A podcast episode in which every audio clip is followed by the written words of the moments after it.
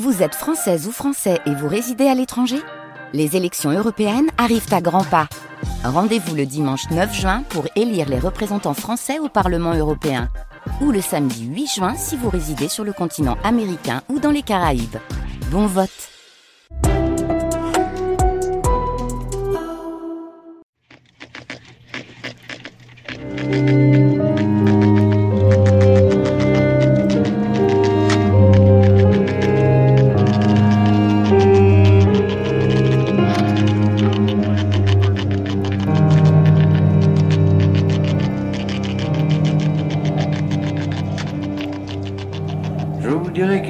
Ce qu'on écrit sur moi euh, ne m'influe pas du tout, ne m'irrite pas, ne m'enchante pas non plus. On peut écrire tout ce qu'on veut sur moi. D'ailleurs, en général, je ne nie pas ce qui s'écrit sur moi.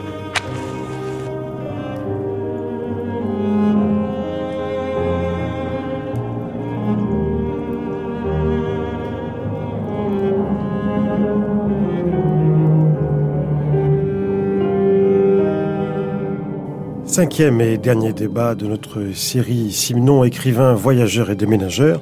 Aujourd'hui, la Suisse. La Suisse où Georges Simenon a vécu de 1955 à sa mort, il y a 20 ans donc, 1989.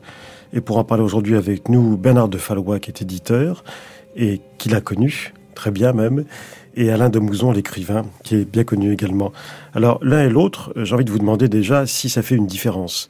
Quand on parle d'un écrivain comme Georges Simenon, notamment, d'avoir eu une intimité avec lui, de l'avoir personnellement rencontré, connu, d'avoir parlé avec lui pendant assez longtemps, ce qui a été votre cas, Bernard de Fallois, ce qui n'a pas été votre cas, Alain de Mouzon. Bernard de Fallois, qu'est-ce que ça change? Euh, Ça ne change rien à ma lecture de Simenon, à mes souvenirs de son œuvre, et quand je compare euh, tout ce que j'ai conservé comme souvenir des lectures que j'ai pu faire de lui entre 1944, c'est l'année où je l'ai découvert, et 1960, c'est l'année où j'ai fait sa connaissance, et puis tout ce que j'ai lu de lui ensuite, à mesure d'ailleurs qu'il les écrivait, puisqu'il me les faisait lire dans ses cahiers reliés à spirale qui précédaient l'édition euh, véritable, euh, je ne vois littéralement aucune différence. Ça ajoute autre chose dans un autre plan, dans un autre domaine, la connaissance d'un homme. Ça me permet peut-être d'avoir des réflexions sur ce qui sépare l'écrivain de l'homme. Et au fond, dans le, débat qu'a ouvert un jour Marcel Proust en écrivant un article célèbre contre Sainte-Beuve pour dire il vaut mieux ne pas connaître la vie des écrivains euh, si on veut les, euh, les apprécier, parce qu'ils sont dans leur œuvre bien plus que dans leur vie. Et la vie pourrait, la vie, la correspondance, les témoignages, le, personnage, l'homme social pourrait plutôt gêner je continue à être de la vie de Marcel Proust. Ce que Proust appelait le moi social à distinguer de l'autre moi. Je rappelle quand même, Bernard de Fallois, puisque vous m'en donnez l'occasion, que Contre Sainte-Beuve, c'est un titre de vous et non pas un titre de Proust. Oui, je ne suis pas tout à fait d'accord avec vous, ah bah, mais enfin, c'est pas notre débat d'aujourd'hui. débat. Enfin, c'est comme c'est vous qui l'avez exhumé, et c'est vous qui l'avez ainsi intitulé, et c'est resté euh, pour la postérité littéraire contre Sainte-Beuve de Proust. Moi, j'ajoute de Bernard de Fallois. Alain de Mouzon, vous n'avez pas connu Georges Simenon, vous connaissez d'autres écrivains, peut-être ceux de votre génération, mais aussi des plus anciens que vous avez rencontrés. Qu'est-ce que ça change dans l'intimité qu'on a avec une œuvre? Vous voulez dire de façon générale, oui. Pour Simonon, j'ai eu un petit contact quand même, euh, épistolaire à un moment. C'est euh, lorsqu'on a, euh, je me suis occupé avec Jacques Baudou et d'autres du, des, premiers festivals du, du polar de Reims. Hein, C'était tout premier en France, et on avait fait une, une, année un hommage à Simenon au tout début. Ça doit être vers 82 ou 83. Et euh, j'avais été chargé en tant que président du 813, Association des Amis de la littérature policière, que j'avais contribué à créer, d'inviter Georges Simenon à, venir euh, nous, rejoindre dans le cadre de cette exposition. On savait qu'il ne se déplaçait plus, c'est pas déplacé, mais je lui avais écrit et il m'avait répondu quand même. Donc c'est c'est pas tout à fait euh, la même chose. Oui, au point où il faisait répondre d'ailleurs par, je pense par Joyce Aiken, mais bon, euh, voilà. Bon, qu'est-ce que ça change de rencontrer les écrivains? Ben, on a toujours un peu peur d'être déçu hein, par les écrivains qu'on aime bien. Ça a souvent été dit que bon, c'est un peu l'idée du contre Sainte-Beuve au fond. Hein de dire est-ce que l'œuvre est intéressante et l'écrivain ne l'est peut-être pas. Bon, Euh, moi, je me suis toujours aperçu que les œuvres que j'aimais bien, euh, derrière, il y avait des écrivains que j'avais plaisir à rencontrer, et que ce que j'aimais pas trop, quand je rencontrais les gens, je, dis, je me disais bon, bah effectivement, c'est pas quelqu'un qui écrit pour moi, donc ça tombe bien comme ça. Vous auriez aimé rencontrer Raymond Chandler, par exemple, que vous avez préfacé ah, oui, récemment. Bien sûr, oui. oui. Oui, mais j'ai rencontré Donald Westlake, euh, qui, est, qui, est, mort il y, a, il y, a, très peu de temps, et dans le cadre justement d'un des festivals de Reims, et on, s'était très bien entendu, très bien compris. Euh, j'ai rencontré des gens comme Ed McBain aussi, voilà, qui on a correspondu un petit moment. Ed McBain, puisque vous en parlez, vous, est-ce que vous, vous trouvez, parce que c'est l'avis de quelques autres, qu'il a eu une influence de Simenon je, je, pense que je pense que la plupart de ces de ces très bons écrivains de polar américains ont eu euh, une influence de Simenon, non seulement de Simenon, hein, euh, de la littérature française, hein, ce qui a été une surprise justement en discutant avec Westlake, McBain et, et d'autres, Harry Whittington, euh, il y avait Robert Bloch. Euh, c'est que euh, l'image qu'on a de l'auteur américain qui serait tellement meilleur que les Français, se, se, fissure un petit peu quand ils nous disent mais nous c'était Flaubert qu'on lisait, c'était le Maupassant, c'était la littérature française. Euh, qui, qui, qui, nous, qui nous a amené à écrire. Hein. C'est des confidences que j'ai eues, moi, d'auteurs de polar américains plus d'une fois. Hein. Alors Simenon, en Amérique, il était considéré, euh, je pense qu'il l'est toujours, j'espère en tout cas, comme un excellent écrivain. Hein. C'était, Dashiell Hammett qui avait dit à une époque dans, euh, dans un article ou une correspondance que le seul écrivain, il disait le, le roman noir c'est complètement foutu. Alors il disait ça, je sais pas moi, vers 1930 quelque chose. Le seul, euh, le seul écrivain qui a un petit peu de l'intérêt actuellement, c'est un Belge qui s'appelle Georges Simenon.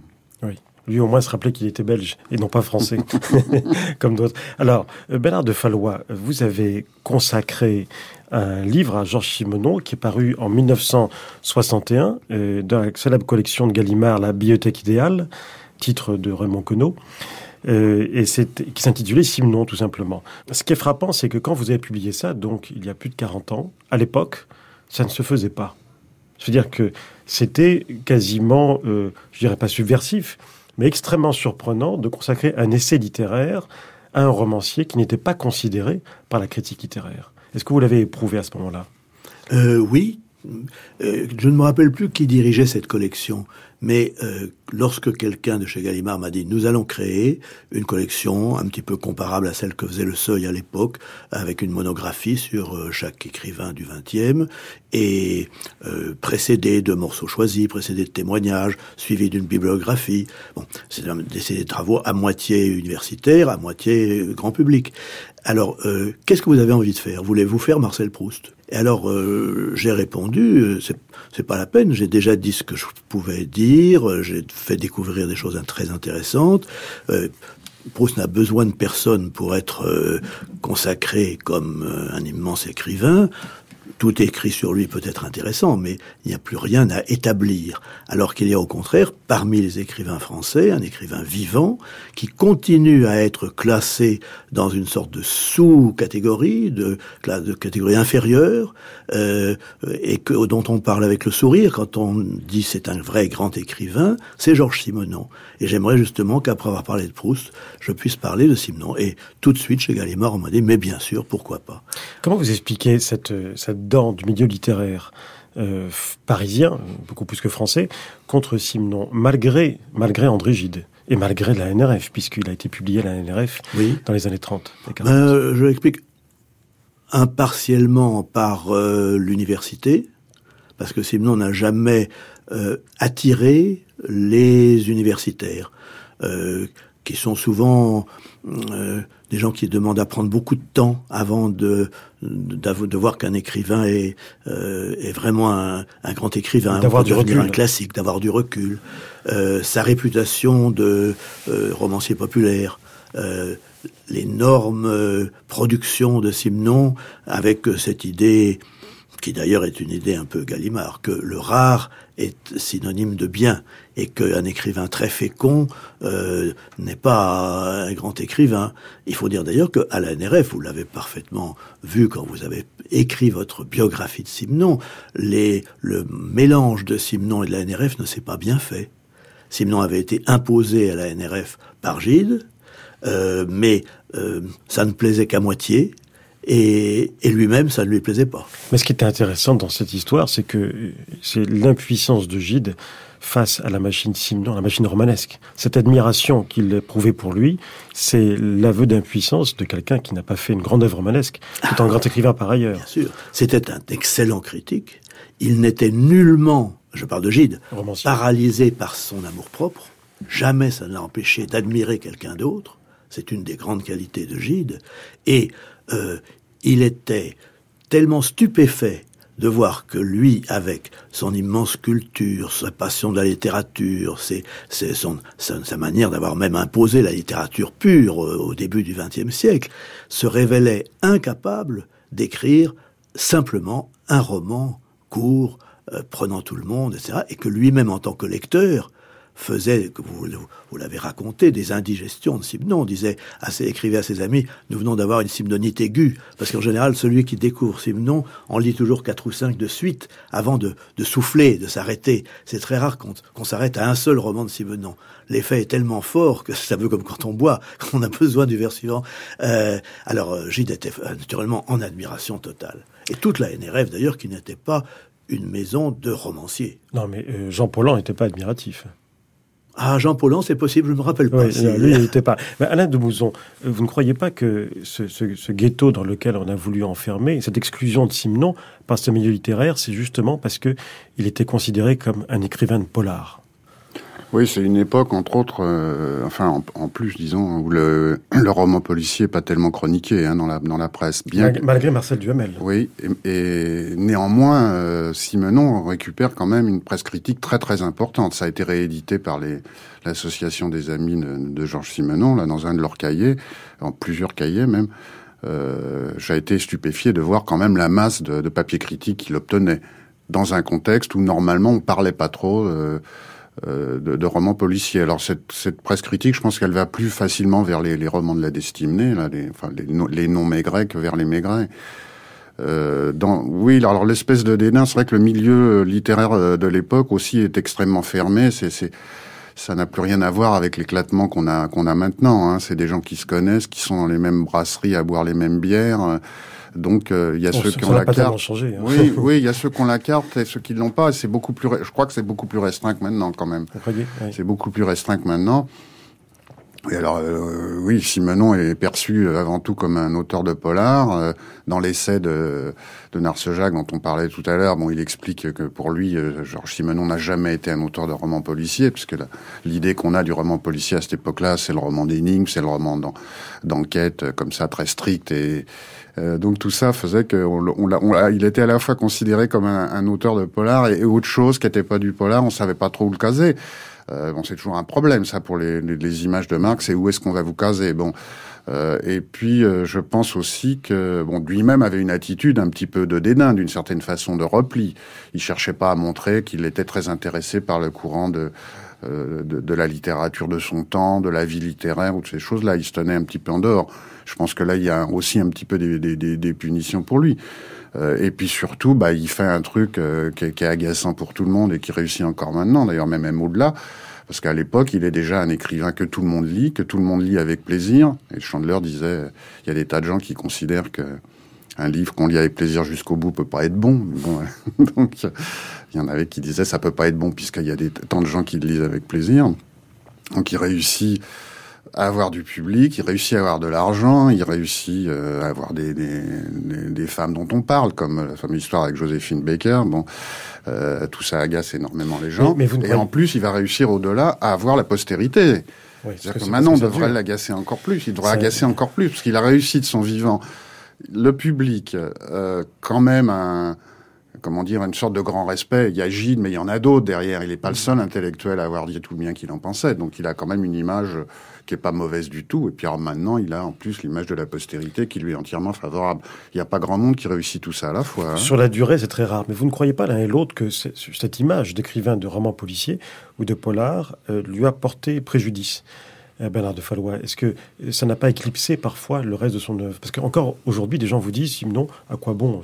C'est commissaire Maigret, bon, c'est assez facile. Oui, c'est possible que ce, soit que soit finalement devenu euh, l'emblème de, de Simon. Euh, Simon a inventé Maigret, Maigret est devenu un des très grands personnages de la littérature universelle. C'était la création d'un mythe. C'est comme le jour où Dumas a écrit Les Trois Mousquetaires.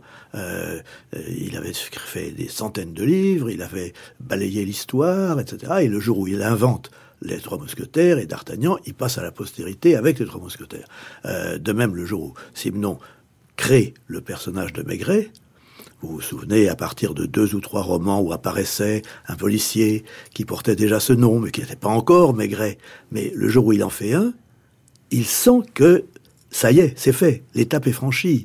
Et d'un seul coup, il en fait cinq ou six euh, sur sa péniche dans le Nord, en Hollande. Et puis, il prend rendez-vous avec son éditeur, il les lui apporte. Et ce n'est pas ce jour-là qu'il aurait pu se dire s'il avait été Balzac, je crois que je suis en train de devenir un génie, mais c'est certainement ce jour-là qu'il a compris qu'il cesserait d'être l'un des 15 pseudonymes qu'il utilisait pour devenir Georges Simenon. Alors vous, vous l'avez rencontré en tant qu'éditeur? Non, je l'ai rencontré parce que je préparais ce petit livre, ce petit essai de présentation de Simenon pour Gallimard, et que mon idée avait été d'ajouter à ce livre une bibliographie complète de tout ce qu'il avait écrit avant d'être Simenon.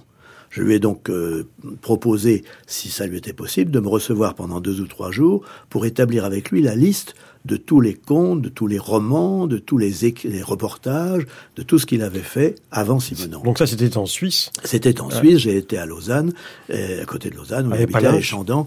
Et, et euh, j'ai passé pratiquement une semaine chez lui à, étudier euh, dans sa bibliothèque tout ce qu'il avait conservé. ça, ça a été la naissance d'une amitié avec Simenon, oui. qui ne s'est jamais démenti jusqu'à jusqu'à sa mort. Ah oui, je suis très heureux d'avoir connu l'homme. Vous m'interrogiez tout à l'heure. Une des, une des euh, conséquences, une des conclusions que je tire de l'avoir connu, c'est que pour moi, il est très rare, tout en croyant que Proust a raison, il est très rare que j'ai eu l'idée en rencontrant un écrivain que l'écrivain n'était pas sympathique tandis que l'œuvre était sympathique. En revanche, euh, tout ce que j'ai entendu sur Simonon de euh, l'épinglant un petit peu ou se moquant un peu de lui, euh, ou disant par exemple des, accusations d'être mégalomane, d'avoir une, une, maison pharaonique, par exemple, j'ai lu ça. Il y avait une maison pharaonique. Ce sont des journalistes qui n'y ont pas été. Parce que la maison des Palinges qu'il a fait construire, c'était une grande maison, euh, mais ça n'avait rien de pharaonique. Il avait son, euh, bloc opératoire euh, au sous-sol de sa maison. C'est totalement faux. Il avait une salle de jeu pour les enfants. Mais ce qui est vrai, c'est qu'il avait plaisir à dire j'ai conçu ma maison de telle sorte que quand je ne serai plus là, on puisse la vendre. Par exemple, on pourrait en faire une clinique parce que le sous-sol est assez grand pour en faire, si on veut, un bloc opératoire. Ça n'a aucun rapport, vous voyez Mais aussitôt, un journaliste un peu pressé avait dit, comme il est assez maniaque du point de vue de sa santé, c'est vrai que Simon vivait avec un thermomètre dans sa bouche parce qu'il avait très peur d'être malade. Euh, alors, il, il, disait ça. Euh, euh de même, son côté fanfaron ou son côté vaniteux. Dans tout ça, j'ai toujours eu l'impression que le journalisme pour en faire un personnage de, euh, de People, euh, le, le, déformait. Oui, enfin, une, petite précision, il a été aussi tout ça, mais avant que vous le connaissiez. Parce que les interviews, un peu tout ça, les interviews dans sa jeunesse, etc. Il était quand même assez fanfaron. Et là, ce n'était pas un complot de journalistes qui, qui l'ont transformé. Euh, à la, la, dernière partie de sa vie, celle de la Suisse, où vous l'avez connu, c'est vrai qu'il est, il est, plus calme. C'est un homme retraité. Est-ce que vous n'avez pas le sentiment l'un et l'autre que cette dernière partie euh, qui nous occupe aujourd'hui, qui, qui termine cette série euh, sur France Culture, que son œuvre est déjà derrière lui, même s'il va publier encore quelques grands livres. Euh, bon, les dictées, je ne sais pas ce que vous en pensez, mais enfin, on aurait pu s'en passer. Oui, enfin, je pense pu s'en passer. Ça, ça, fait quand même 22 volumes, hein, une vingtaine de volumes. Les mémoires intimes, c'est quelque chose à part. Vous, vous avez très bien connu la famille et Marie-Jo, qui s'est suicidée et qui a donné lieu à ses mémoires intimes. Est-ce que ce qu'il a publié après votre essai en 61, ça change quelque chose? Ah, je pense qu'il y a de, très très beaux romans euh, Par exemple. dans les années qui ont suivi. Vous pensez à quoi? La Chambre bleue. Ah oui. Ah oui. Non, là, le, ce qu'il écrivait était, comme point de départ, inspiré par des événements ou des, euh, observations de sa vie. euh, la croissance de ses enfants euh, a été importante pour lui et la rupture avec sa femme, avec Denise, a été un drame terrible qui a, qui a créé des romans. Et euh, il y a plusieurs romans de cette dernière époque euh, dans lesquels je trouve qu'il va encore plus loin qu'avant. Magnifique.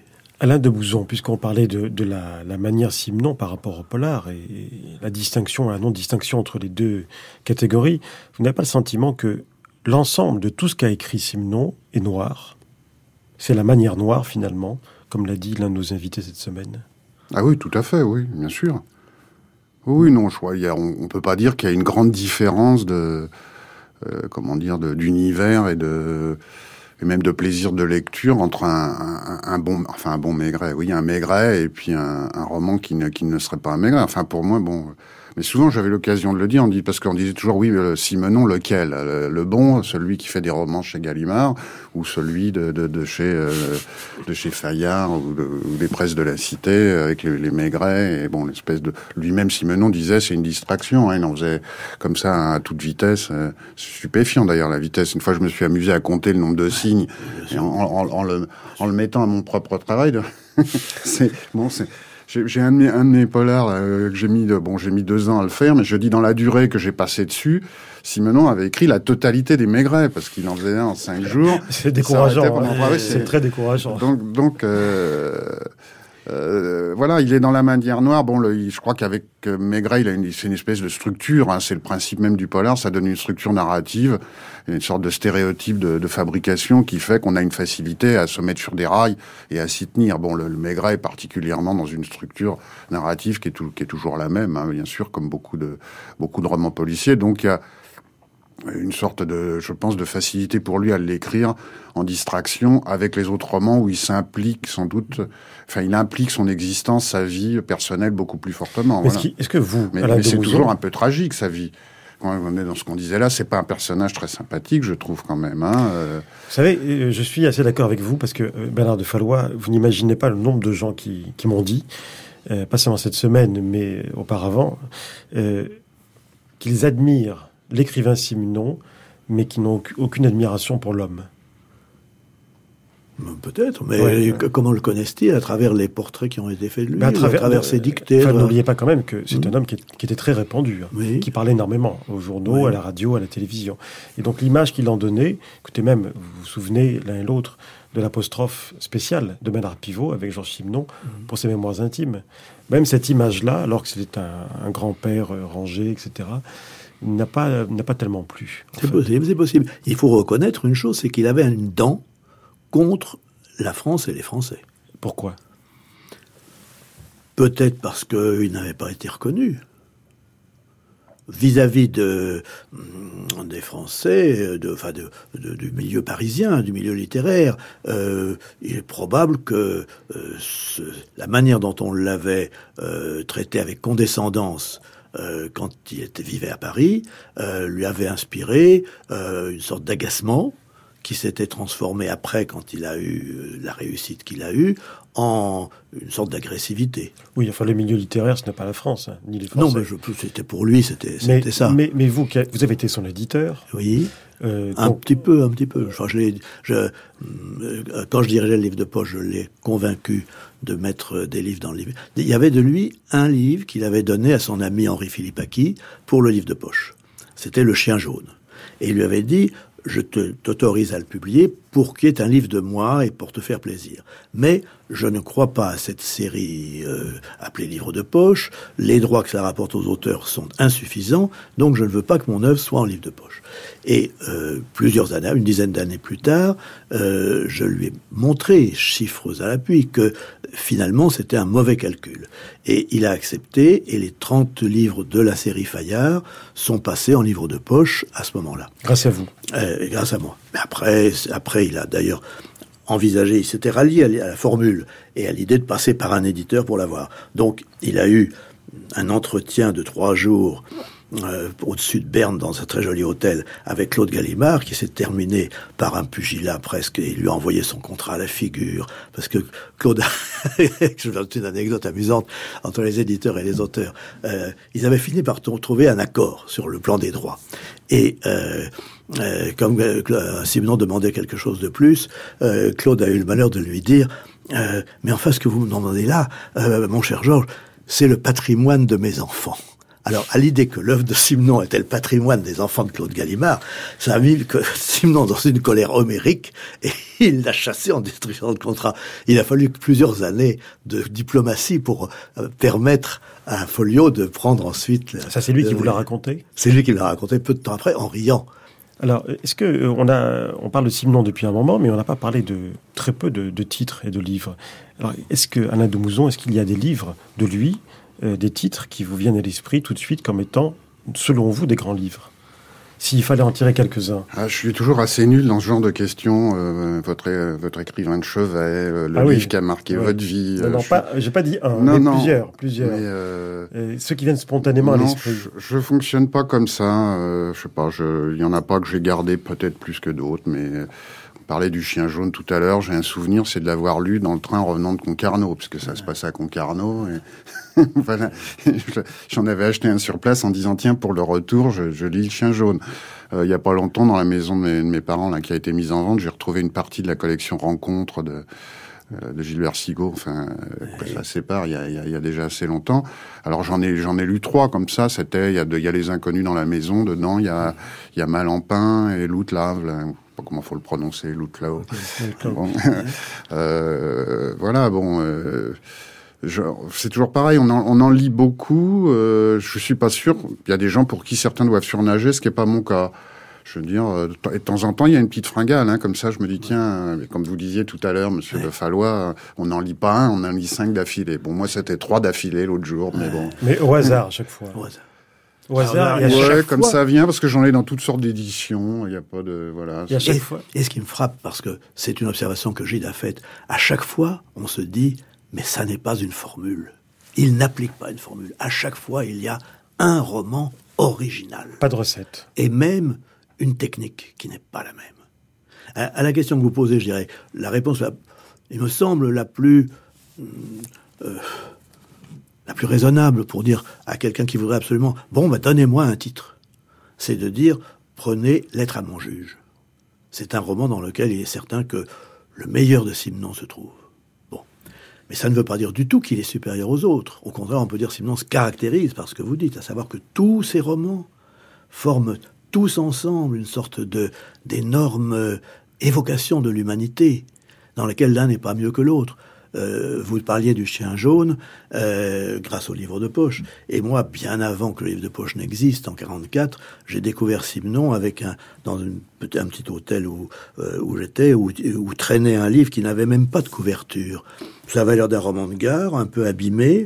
Ça s'appelait Le Relais d'Alsace. Et je me suis dit tiens, je veux lire ça ce soir, j'ai rien à lire. Et le lendemain, j'étais tellement emballé que j'ai téléphoné à Paris en disant Est-ce que vous pouvez m'envoyer tout ce que vous trouveriez de ce monsieur? Je, venais de découvrir son nom, Georges Simenon. Alors le hasard, c'est sûrement pas le meilleur des Simenon, c'est un, maigret, je crois. Euh, mais j'avais eu le, choc. J'avais eu le choc en me disant, mais quel plaisir, quel plaisir de lire ça. C'était, extraordinaire. Et en même temps, Bernard de Fallois, vous avez cité Lettre à mon juge, qui est un roman absolument admirable, mais quand on y réfléchit, c'est un des moins simenoniens. C'est-à-dire que et je crois qu'on peut le dire de beaucoup d'autres aussi. Lettre à mon juge, j'ai fait de telle manière, une sorte de monologue hein, dans les deux lettres, euh, de telle manière que ça ne correspond pas à, au testament de l'adieu, aux inconnus dans la maison. Mais à chaque fois, finalement, qu'on en chaque fois, c'est différent. Vous avez tout à fait raison. Mais si vous permettez une observation, à propos de ce que vous disiez tout à l'heure, ne peut-on pas dire que Simenon, que ce soit Maigret ou que ce soit les autres Simenon, ce qu'il appelait les romans durs, c'est toujours la manière noire? Alors, je crois qu'on pourrait s'attarder deux minutes là-dessus pour parler du fond de l'œuvre de Simon. Je suis entièrement d'accord avec vous. C'est un univers très noir. C'est une vision de l'homme très sombre. Tragique. Euh, très tragique. Et pour le comparer à un écrivain de sa génération, euh, tragique lui aussi, mais chez qui, à mon avis, il y a moins de d'écrasement de l'homme. Je dirais entre Céline et Simon le plus pessimiste des deux, pour moi, c'est Simon. Parce que chez Céline, l'espèce d'agressivité, de riposte, de, manière de euh, qu'on sent dans Bardamu, de vouloir aller plus loin pour voir, pour pour savoir jusqu'où l'homme peut être mal, jusqu'où jusqu'où le monde peut être mauvais, etc. C'est une une sorte d'énergie, une sorte d'énergie de, de riposte. Et donc, je ne vois pas la même euh, vision euh, presque fatale qu'est la vision de Simon. Mais la différence entre Maigret et les non-Maigret, c'est que dans Maigret, il y a le regard, la compréhension, la compassion. L'empathie. L'empathie. Et ça change tout. Je dirais, Simenon sans Maigret, c'est l'homme perdu. Et Simenon avec Maigret, c'est l'homme sauvé. Le fond de Simenon est totalement chrétien. Il a été élevé dans le christianisme, comme la plupart d'entre nous. Et euh, l'être à mon juge, par exemple, c'est vraiment l'histoire d'un homme qui a voulu sauver une âme. Et chez Simenon, ça compte beaucoup. L'idée de euh, l'idée de tendre la main, l'idée de, de ne pas accepter de, de, voir cette, cette perdition sans réagir, euh, c'est à mon avis une sorte de complexe chrétien. Alors, c'est pour ça que je trouve que cette division de son œuvre a été merveilleuse, parce que vous parliez du plaisir qu'il a quand il écrit Maigret. Il c'est plus facile à écrire, mais c'est aussi parce que c'est plus serein. C'est une euh, Maigret, malgré les drames qu'il côtoie tous les jours, ou à cause peut-être, parce que comme les médecins, les, policiers voient tellement de drames qu'ils se sont un peu blindés. Il va rentrer chez lui, il va aimer la cuisine, il va aimer sa femme, et bon, il sait que l'humanité sera faite constamment de, de malheurs. Mais euh, malgré tout, la beauté de la vie, la brasserie en face du palais de justice, euh, un petit air frais au printemps, le matin à Paris, sont des choses auxquelles il est sensible. Et Simon y était sensible. Simon aimait beaucoup la vie. C'est un fait. Vous l'avez connu, vous avez, vous avez bien vu. Quand il allait le matin, on disait qu'est-ce qu'on va manger? Alors il allait dans sa cuisine pour regarder ce qu'on était en train de préparer, etc. Il, adorait ça. C'est sans issue l'univers de Simon hors Maigret. Je veux dire par là que, selon vous, il n'y a pas de rédemption je, n'en vois pas. Enfin, il ne voit pas de, rédemption. Mais, euh, mais il y a l'éclairage Maigret. Il y a eu quelqu'un qu'il a créé à partir de l'idée de son père, n'est-ce pas? Vous, vous l'avez très bien expliqué dans votre biographie, le, rôle qu'a joué son, son père, euh, qui était mort quand il était très jeune et qui il avait, il avait de très mauvais rapports avec sa mère et de, de, il avait une admiration et une affection énorme pour son père. Et ça, c'est celui qui comprend, c'est celui qui fait qu'on n'est pas seul. Il l'a perdu trop tôt, donc il a été seul.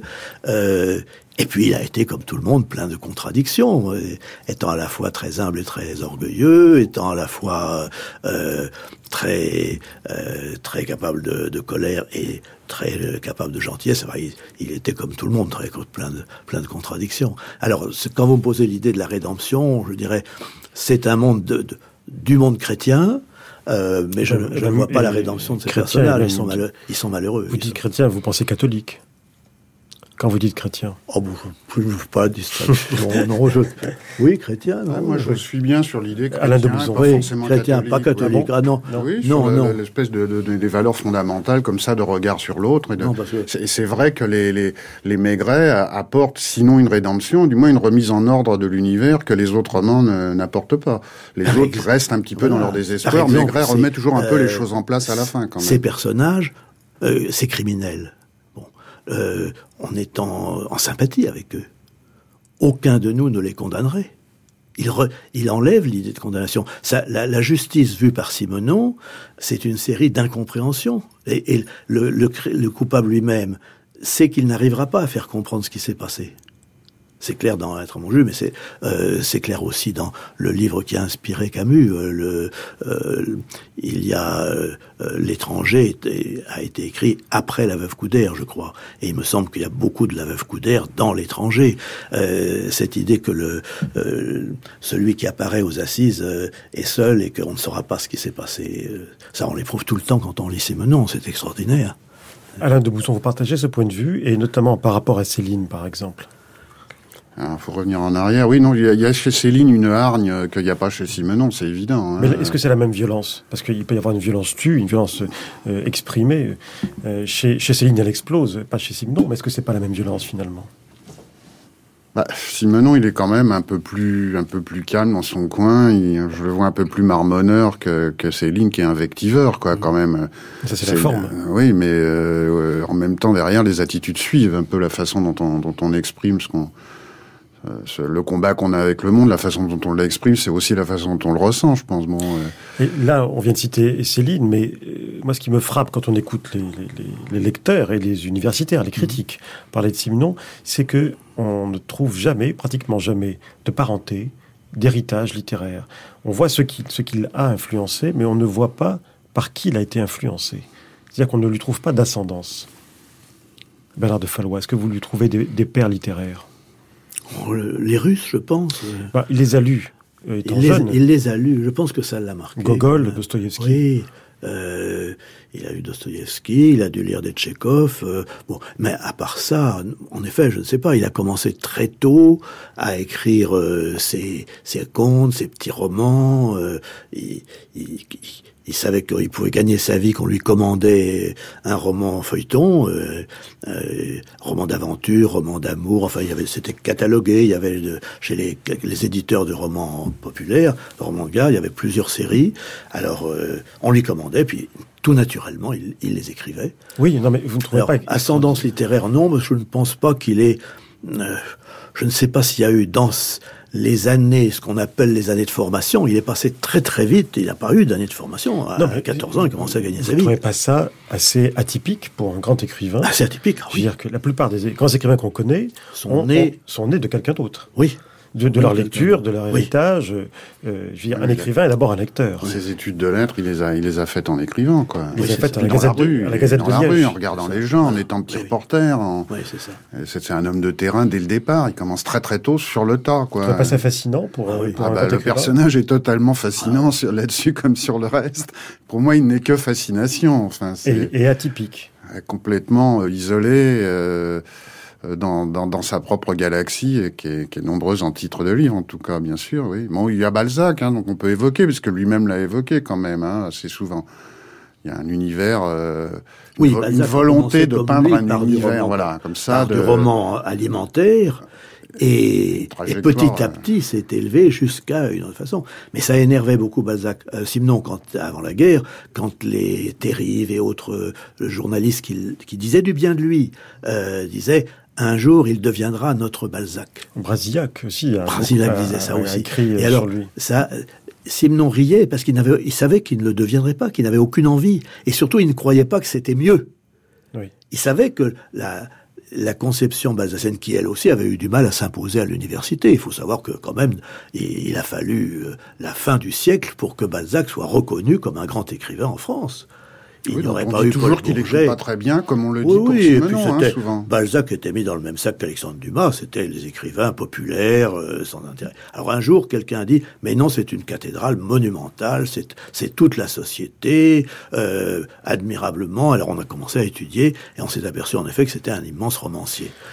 Quand on considère aujourd'hui, avec le recul, les quelques 200 romans de Simenon, je mets à part les romans sous pseudonyme, hein, les, 200 romans sous patronyme, environ 130 euh, romans durs et 70 euh, maigrés. Est-ce qu'on a affaire, selon vous, à un massif romanesque aussi homogène, aussi cohérent que les Rougon-Macquart de Zola, que la recherche du temps perdu de Proust ou que la comédie humaine de Balzac? Est-ce que c'est ça, comédie humaine? Est-ce qu'on pourrait donner un, seul titre à l'ensemble de tout ça, Bernard de Fallois? Ben, lui a dit euh, c'est le roman de l'homme. Mais euh, vous avez raison de, de, dire ce qui est frappant par rapport aux autres, c'est que il n'y a pas construction d'une forme littéraire qui engloberait le tout et qui ferait que tout se tiendrait et qu'on pourrait dire j'ai besoin de tout lire. Non, on n'a pas du tout besoin de lire tout Simon.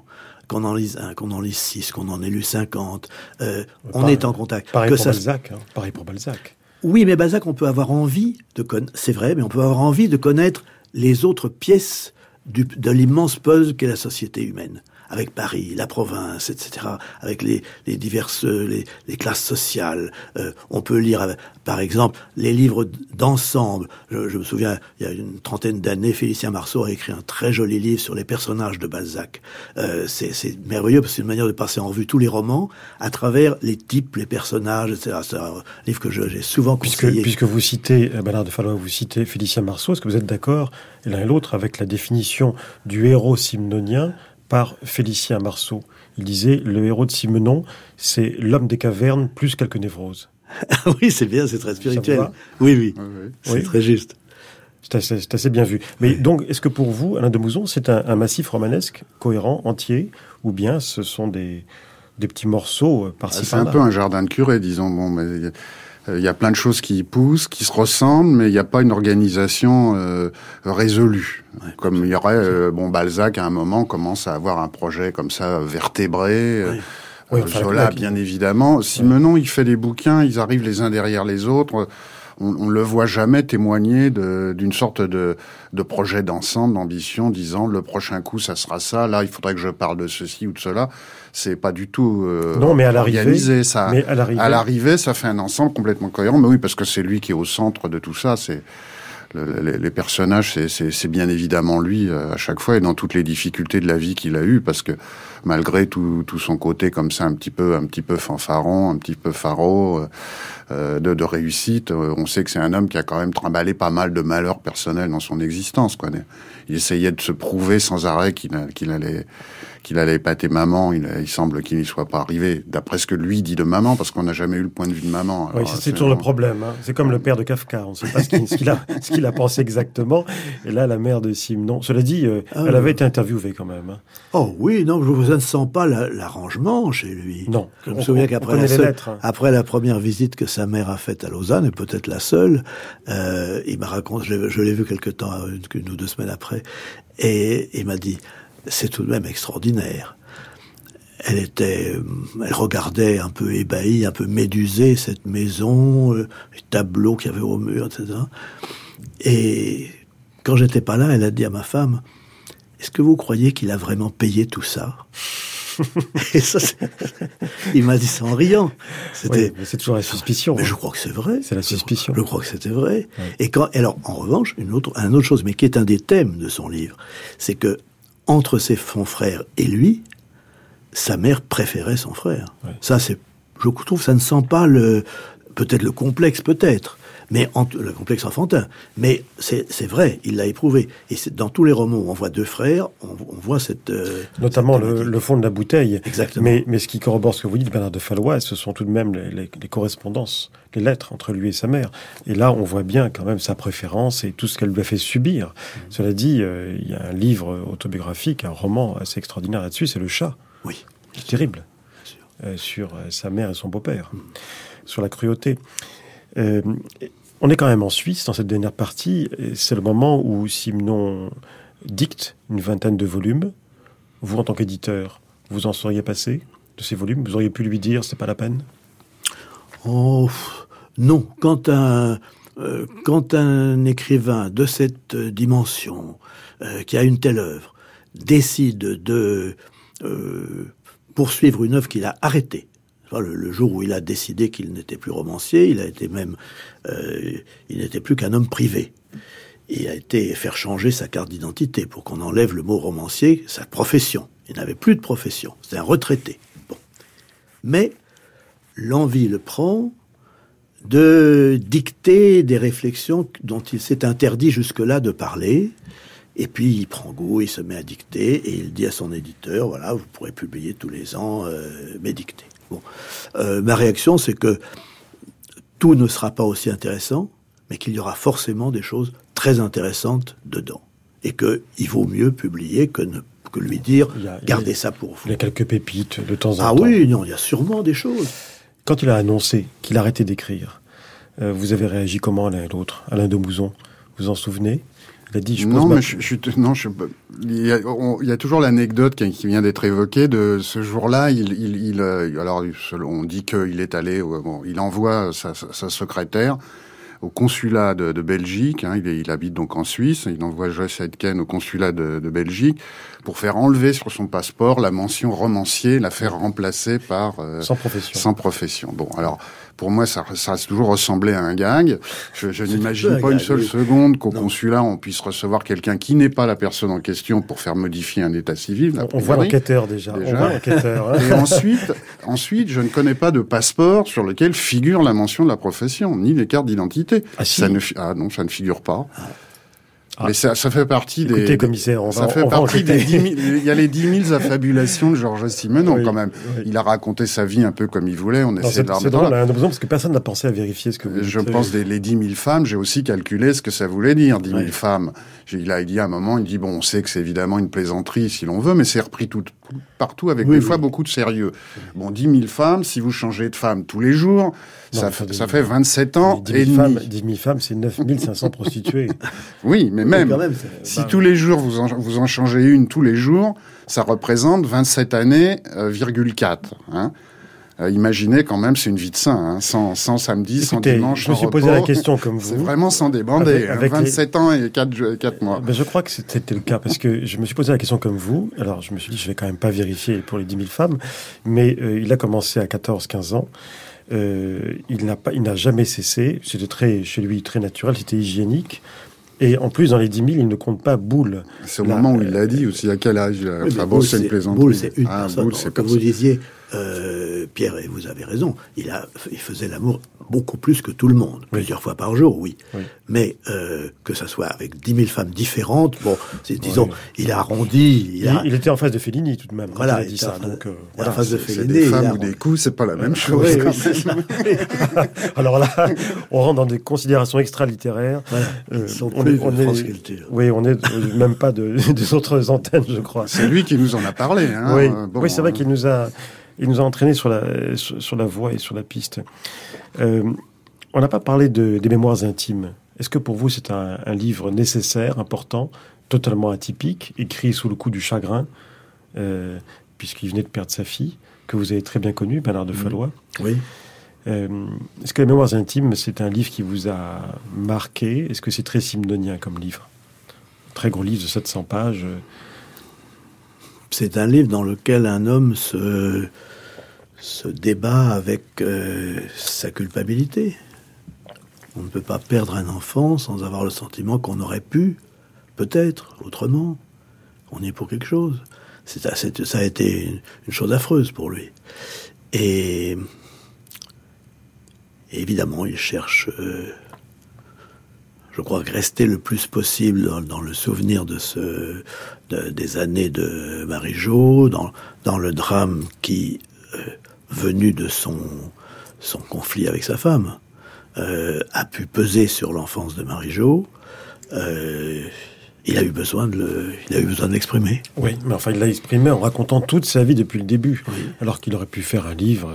On, sent le besoin de, se, justifier, on sent le, le coupable. Il avait écrit pédigré le jour où un médecin lui a euh, lui a fait croire par un, une radio mal lue, une radiographie mal lue, qu'il était atteint d'un cancer, qu'il n'en avait plus pour longtemps. Et il a voulu que son fils le connaisse, donc il a raconté son, son enfance, sa jeunesse. Bon. Et là, c'est autre chose. C'est pas un récit destiné à quelqu'un. Euh, c'est lui qui. C'est à mi-chemin entre les, les, les dictées qu'il faisait et puis de, un livre de souvenirs. C'est pas un livre de souvenirs. Vous, Bernard de Fallois, qui avez très bien connu Marie-Jo Simenon, qui s'est donc suicidé, est-ce que vous avez le sentiment que son père se sentait en, grande partie responsable? Certainement. Oui. Tout en incriminant beaucoup sa femme. Tout père se sent responsable. Oui, certains plus que d'autres. Oui, en tout cas, oui, mais lui était particulièrement sensible à ça, à ça, à la notion de responsabilité de culpabilité. Bon, euh, c'est un, un, de ces, une de ces tragédies dans lesquelles il n'y a pas, il y a jamais de, de, de, réponse finale. Mais ça a été affreux pour lui. Et qu'est-ce que vous avez pensé à la lecture des mémoires intimes à l'époque? Je suis resté. Euh, je me suis. Il avait besoin. Il ne pouvait pas vivre dans autre chose que cela. Il avait besoin d'écrire là-dessus. Il relisait tout, etc. Euh, Est-ce que c'est un bon livre pour vous? Bah c'est un livre qui contribue. Oui, c'est un livre dans lequel il y a beaucoup de passages euh, euh, intéressants, émouvants, etc. C'est c'est pas son œuvre, c'est pas son œuvre, ce sont les, les à côté de son œuvre. Mais donc je peux pas dire c'est c'est bon, c'est c'est autre chose. On ne le lit, je ne le lis, je l'ai pas lu et je ne dirais pas à quelqu'un de, de, de le lire en priorité. Non, ce n'est pas le livre de Simon que vous conseillerez. Non, Sûrement Non. pas. non, non. Et vous, Alain de Mouzon, vous l'aviez lu Mémoires intimes? Moi, je l'ai pas lu. Alors, euh, mais par contre, je me souviens que la- de cette apostrophe dont vous parliez, quand il a évoqué euh, justement le suicide de sa fille et tout ça, de, de mon sentiment qui avait été, euh, en voyant cette émission, dit que beaucoup de gens n'ont pas une bonne perception de Simenon. Je dis, je, mon sentiment immédiat, c'était cet homme ment. Il est en train de nous mentir euh, en direct à la télévision. Il est en train d'arranger les choses, de raconter euh, comme il voudrait qu'on puisse raconter. Euh, on sait qu'il a fait d'ailleurs ça avec toute, toute son existence. Hein. Il a essayé de- de- d'être un petit peu l'arrangeur des, des choses. Raccommodeur de destinée. Et oui, mais euh, bon, c'est très trouble ce qui s'est passé avec sa fille. euh, c'est très trouble. Bon, il a, il a, il a essayé de de mettre la culpabilité du côté de sa femme. Il a, il a, il a, il a dit des choses. Le problème de Simenon sur tout ce qu'il raconte sur sa vie, il a passé son temps à se raconter. C'est qu'en règle générale, c'est pas tellement contrôlé derrière. On commence à le faire maintenant. Bon, les, les biographes comme vous et d'autres ont commencé à mettre un petit peu le nez dans les affaires en disant est-ce que c'était vrai cette histoire de il vit huit jours avec un camembert quand il arrive à Paris sans connaître personne. Bon, on sait qu'en fait il avait une recommandation, qu'il était dans euh, pris en charge, qu'il avait euh, des émoluments. Enfin bon, tout ça, il construit une, une, une, une, une certaine légende qui est qui est Comme tout un, écrivain. qui est un peu remise en cause et qui euh, oui, je sais pas si tous les écrivains ont l'occasion de faire leur légende. Tout le monde ne le fait pas forcément, mais enfin, lui le fait. Euh, c'est commence à être mis en cause, ça le sera plus fortement. Les rapports qu'il y a avec sa fille, je sais pas, moi je suis frappé par des choses comme euh, euh, quand même avec sa mère, ça, enfin avec les femmes ça gasse pas quoi. Avec sa mère, euh, il va pas rendre sa mère heureuse et réciproquement, euh, il va pas rendre ses femmes heureuses, et, évidemment réciproquement, et sa fille non plus quoi. C'est les, les femmes qui sont au- importantes dans sa vie, euh, ça ne- ça n'est jamais harmonieux quoi. Je- on dit il aimait beaucoup les femmes, moi je dis toujours mais est-ce qu'il en a rendu une heureuse euh, bêtement, platement, médiocrement comme ces petits personnages de romans à lui? Ouais. Enfin, en tout cas, sa fille, c'est plus compliqué parce que. Bien sûr, c'est très compliqué. Et sa dernière compagne était très heureuse, Teresa avec lui. Enfin, c'est c'est plus complexe. Euh, Alain de Mouzon, je vous signale une chose, me revient en mémoire que j'ai la photocopie que je vous enverrai de l'état civil de Lausanne montrant la, sans profession. Oui, c'est possible Oui, qu'à oui, oui. l'époque, euh, on l'ait mis sur les, les passeports. Ça m'a euh, frappé. Non, c'est un acte d'état- civil, enfin, recevant une. euh, ça me revient tout d'un coup. Mais, mais peu importe. Euh, c'est à l'écrivain, romancier Alain de Mouzon que je m'adresse. Moi, j'ai le sentiment quand même que vous- on a tous, romanciers, à apprendre, encore une fois, aujourd'hui, de Simenon.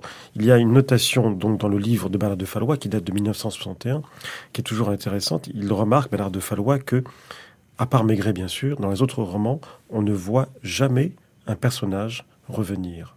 Alors qu'énormément de romanciers, quand ils écrivent beaucoup, font revenir des personnages, font des clins d'œil. Euh, ça vous frappe pas, ça? C'est-à-dire qu'il fait tellement. Enfin, avec. Oui, c'est Maigret qui revient pour lui. Ça, c'est le seul, oui. Personnage récurrent. Mais non, ce qui me frappe, euh, enfin, ce qui me frappe, euh, il y a d'autres qui ont, agi comme ça, des choses sur lesquelles j'ai été amené à réfléchir quand j'ai essayé de faire ma, ma série. euh, Enfin, quand j'ai commencé à, écrire mes Melchior, où je voulais explorer la voie Simenon, je disais ça, c'est comme, euh, vous savez, les alpinistes qui. Euh, Il y a un alpiniste qui a donné son nom à une voie particulièrement difficile et on se dit tiens, La vais- nord. voilà la face nord, on va essayer de, La Simenon. Qu'est-ce qu'on pourrait faire un petit peu de siménonien maintenant et, et regardant bien Maigret de, de près, mais enfin c'est pas très compliqué de le voir, c'est un personnage qui évolue quasiment pas. Il est, il est, il a une sorte de, de, de stabilité euh, continuelle au fil du temps. Bon, il a un chapeau melon dans les premiers, puis c'est du chapeau mou à la fin, même à une époque où plus personne n'en met, où on en parle moins du chapeau, mais c'est des petits détails comme ça. Mais pour le reste, c'est quelqu'un qui ne semble pas avoir été entamé par les histoires précédentes. Il y a, il Et, y a- et moi, à l'inverse, j'ai un personnage qui porte à chaque fois le poids de l'histoire précédente. euh, voilà. Et il y a justement des allusions, ce que, ce que vous disiez. euh, C'est un mythe, c'est un Des choses qui reviennent. Et C'est. Dieu. c'est un mythe, mais vous C'est savez Dieu, c'est Dieu a- qui connaît, c'est Dieu qui force, qui pousse à avouer. Parce qu'il sait qu'il en, en sortira un soulagement. C'est un Dieu qui est bon. Voilà Maigret selon moi. Alors moi j'allais faire une autre allusion, mais qui n'est pas du tout dans le même registre, c'est que euh, ce Maigret qui ne change pas, sauf son chapeau finalement, euh, ce qui le rend encore plus universel et intemporel, bah, il a une parenté avec Tintin, qui est le seul héros mythique du XXe siècle qui ne change pas. Seule évolution, lui c'est pas le chapeau, c'est le pantalon. Il a un jean à la fin dans Tintin et les Picaros, mais sinon il ne change pas non plus. Euh, inventé par Ouais, de grands personnage Belges. mythique, ouais. Ouais, deux, Oui, deux- enfin, personnages d'autres d'autres mythiques. auteurs ont fait ça. C'est un peu un principe des héros qu'on appelle maintenant récurrents. euh, Ouais. euh, le, le- le personnage qui revient, en général, il, il est censé ne pas vieillir, ne pas. Enfin, il repart un petit peu euh, à, à blanc, à neuf. euh, on, on le connaît déjà, on a envie de le retrouver, mais on veut pas que tout son passé euh, soit pour lui d'un grand poids. Bon, beaucoup de romanciers font ça. Simenon n'a pas été le seul, je, le seul, je pense, à le faire. Je crois pas que ce soit lui qui l'ait inventé. Mais non, les, les trucs, les secrets que j'aimerais trouver, c'est comment on pourrait faire à notre époque des bouquins aussi minces et réussir à convaincre un éditeur de les publier. Oh, ben ça, est-ce que c'est un, est-ce que c'est un handicap, Bernard de Fallois Vous Aussi mince, mais non. Demandez à une autre Belge euh, charmante, Madame Noton. Elle fait des livres tout petits et ça, ça Oui, enfin, je, les dire, éditeurs bon, sont je ravis. parle dans le contexte euh, polar, hein, où on, on nous demande un peu systématiquement des briques. euh, Ah bon? Ah oui. Ah ben, euh, autrefois, il y a- c'était Il y a le déjà un bon moment Autrefois, roman on- policier. on- moi, quand j'ai euh, j'ai commencé ma série Melchior chez, chez Calman Lévy, Jean-Étienne Cohen-Ca, qui était le, le directeur à l'époque, m'a dit Vous m'amenez pas un petit roman de gare, hein, je veux que ça soit Ah un, bon, un bon gros machin. Donc, je me suis mis à faire des bons gros machins, ce qui m'était pas. Ce qui Ah, n'était pas spontané, ce qui n'était pas un- vraiment ce que j'avais envie de faire. C'est un changement du tout au tout, parce que dans la série noire, comme dans le masque, il ne fallait pas dépasser Ah oui, 240 ben, je sais bien, il pages, et tous les traducteurs avaient une paire de ciseaux pour couper. Ils ont coupé la moitié de, de certains romans euh, qu'on fait retraduire aujourd'hui, parce qu'on s'aperçoit qu'il y avait d'excellents romans qui ont été passés euh, à l'écarissage pour, euh, pour être dans les- la formule. Mais est-ce que la formule dont on parle et dont parle Alain de Mouzon, ce n'est pas euh, finalement inspiré par les, les Américains d'aujourd'hui? Ah Enfin, oui, bien sûr. Les Oui, grands vendeurs ça. de polar. euh, Non, mais regardez le, le Millennium, là, qui, qui- dont on parle partout, euh, c'est un bouquin de 900 pages, je crois, au départ. D'ailleurs, même les éditeurs voulaient pas le, le sortir en disant c'est, c'est beaucoup trop lourd. Il y a des frais techniques énormes sur un inconnu pour un truc Oui. qui va sans doute pas marcher. Euh, Non, mais Oui. Ar- Arlan Coben, c'est 400 pages. oui, oui. Est-ce que ce n'est pas cette influence-là qui fait que les. les- Bah, Il y a un moment que c'est comme ça. Il faut que, normalement, tout ce qui est un peu polar, thriller et autres, ça soit quand même plus- plutôt des gros bouquins. Pour une fois qu'il y a un phénomène Simenon, c'est très hyper, optimiste. hyper bref. Hein. sur la lecture, surtout n'en disons que du bien, car on, passe son temps à gémir en disant que le livre est fichu, que les jeunes ne lisent plus, que euh, nous vivons les dernières années de euh, l'ère Gutenberg, etc. Et l'on voit les adolescents aller eux-mêmes chez le libraire sans l'influence de leurs parents pour dire donnez-moi le dernier livre de Madame, je sais plus comment elle s'appelle, c'est ça, il y a- il y a deux qui, a, qui écrit quatre énormes Euh, romans. Harry Potter ou des choses comme ça, a- là. Avant, c'était Harry Potter, qui était très gros. Euh, les amateurs de romans policiers qui voulaient des courts romans, euh, maintenant, n'ont pas peur de se jeter dans Millennium, qui fait plus de 1000 pages. Donc ça, c'est très favorable. Ça veut dire il y a des phénomènes qui vont dans l'autre sens. Le goût de la lecture n'est pas du tout forcément atteint euh, à tout jamais. Mais vous, euh, qui êtes éditeur, vous ne diriez pas à Alain de Mouzon, auteur, faites-moi plus gros. Ah, je dirais pas si, si ça me plaît comme ça, ça c'est très bien. Et si ça lui plaît comme ça, non, je ne plus dirais pas au départ, Non, faites-moi mais plus les, gros. les Non. écrivains font toujours des, enfin, des ajustements au marché. Ils vont vers ce qui marche à un moment et puis euh, ils s'ajustent aussi, même sur Grave les, les erreur, principes, grave erreur que Peu- Simon n'a jamais fait. les principes de calibrage, hein, et un peu inévitablement. Oui, mais si Oui. maintenant il, a, il fait un truc, lui, il Mais sort que ça 4 vous- est-ce que maigrets vous ou vous êtes 6 maigrets senti, par an, plus, Euh, euh, plus monsieur 4 de Mouzon, romans vous êtes-vous senti gêné par, par, euh, par une demande de l'éditeur de faire un peu plus gros? Avez-vous ah, je n'ai, j'en ai en effet qu'à ma tête, d'une certaine façon. Voilà, Euh. J'ai accepté ou pas accepté des Voilà. choses, mais quand on m'a dit, bah, je dis, bon, d'accord, vous voulez un bouquin qui fasse euh, au moins, au moins 5, 500 pages, on, on fera 500 pages. Voilà. Euh, c'est un défi technique, euh, au fond, hein. Rappelez, Re- re- rappelez Bernard de Fallois euh, comment euh, Simon réagit dans ce jeu. Voilà. À Gaston Gallimard, quand il lui a dit, euh, la première fois qu'ils se sont vus, il a dit, écoutez, Ah. monsieur Gallimard, voilà comment ça va se passer. Voilà. Euh, Monsieur Gallimard, voilà comment ça va se passer. Je suis très content d'avoir signé chez vous. Mais, premièrement, je ne déjeunerai jamais avec vous. Deuxièmement, je ne vous appellerai jamais Gaston. Parce que il, il était très fier qu'on lui ait dit venez chez Gallimard. Mais il ne pouvait pas s'empêcher, en même temps, de dire je vous emmerde. Les intellectuels parisiens, Et- la NRF, je Et, vous et- emmerde. et aussi, euh, je ferai exactement le livre que je veux faire. Absolument. Merci Alain Demouzon et merci à Bernard de Fallois. On se retrouve euh, dans un instant pour la troisième partie de l'émission.